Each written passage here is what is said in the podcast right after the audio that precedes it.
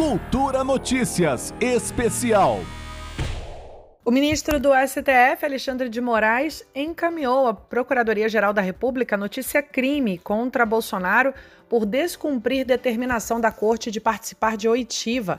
O envio desse tipo de pedido à PGR é praxe no Supremo. As notícias crime que chegam à Corte são enviadas ao órgão porque, pela Constituição, cabe ao Ministério Público avaliar se pede a abertura de investigação ou outros procedimentos. Na peça, um advogado de Santa Catarina afirma que o ex-capitão cometeu crime de desobediência ao não comparecer à Polícia Federal na última sexta-feira, dia 28, como determinado por Moraes. Bolsonaro deveria prestar explicações à PF sobre a divulgação de um inquérito sigiloso com o objetivo de levantar suspeitas de que as urnas eletrônicas não seriam confiáveis.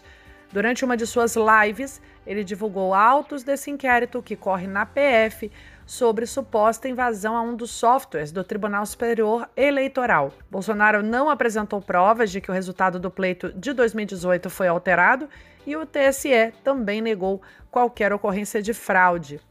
Ele apresentou agravo por meio da Advocacia Geral da União, que pediu ao Supremo que reconhecesse o direito de ausência de Bolsonaro, mas o recurso foi negado por Moraes. A Polícia Federal já disse que Bolsonaro teve atuação direta, voluntária e consciente na prática do crime de violação de sigilo funcional, que é a divulgação de documentos sigilosos aos quais teve acesso em razão do seu cargo.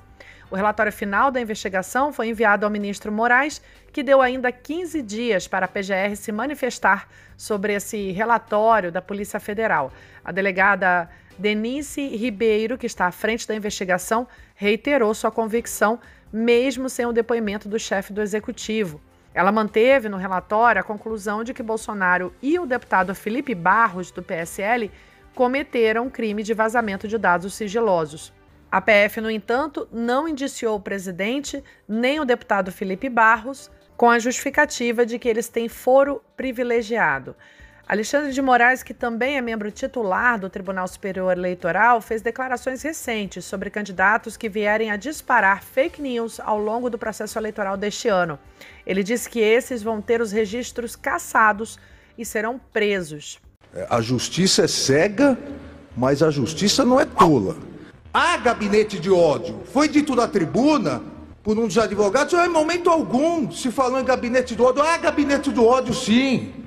E essa alcunha não foi dada nos inquéritos, não foi dada por opositores políticos, foi um ministro de Estado.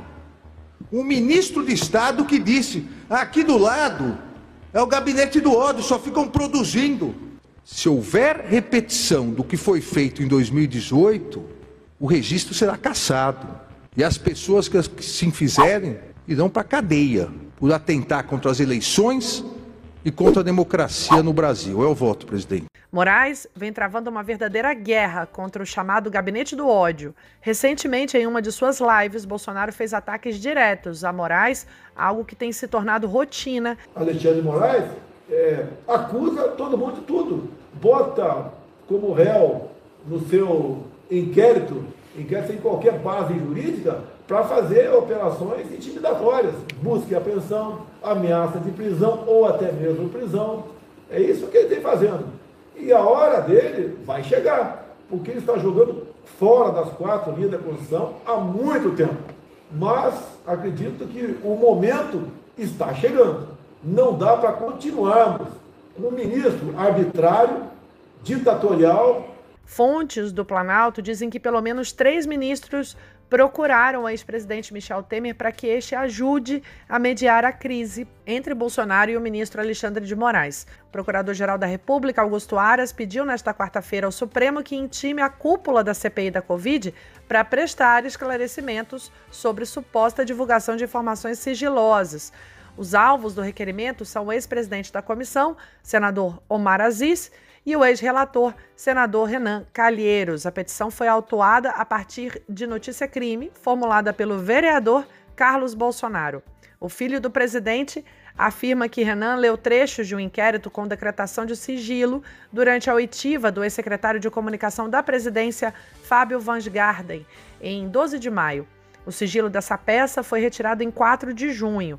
O inquérito sobre o qual o PGR pede esclarecimentos foi instaurado em 2020 e estava sob a relatoria do ministro Alexandre de Moraes. Ele investigava a organização e financiamento de atos antidemocráticos ocorridos em Brasília.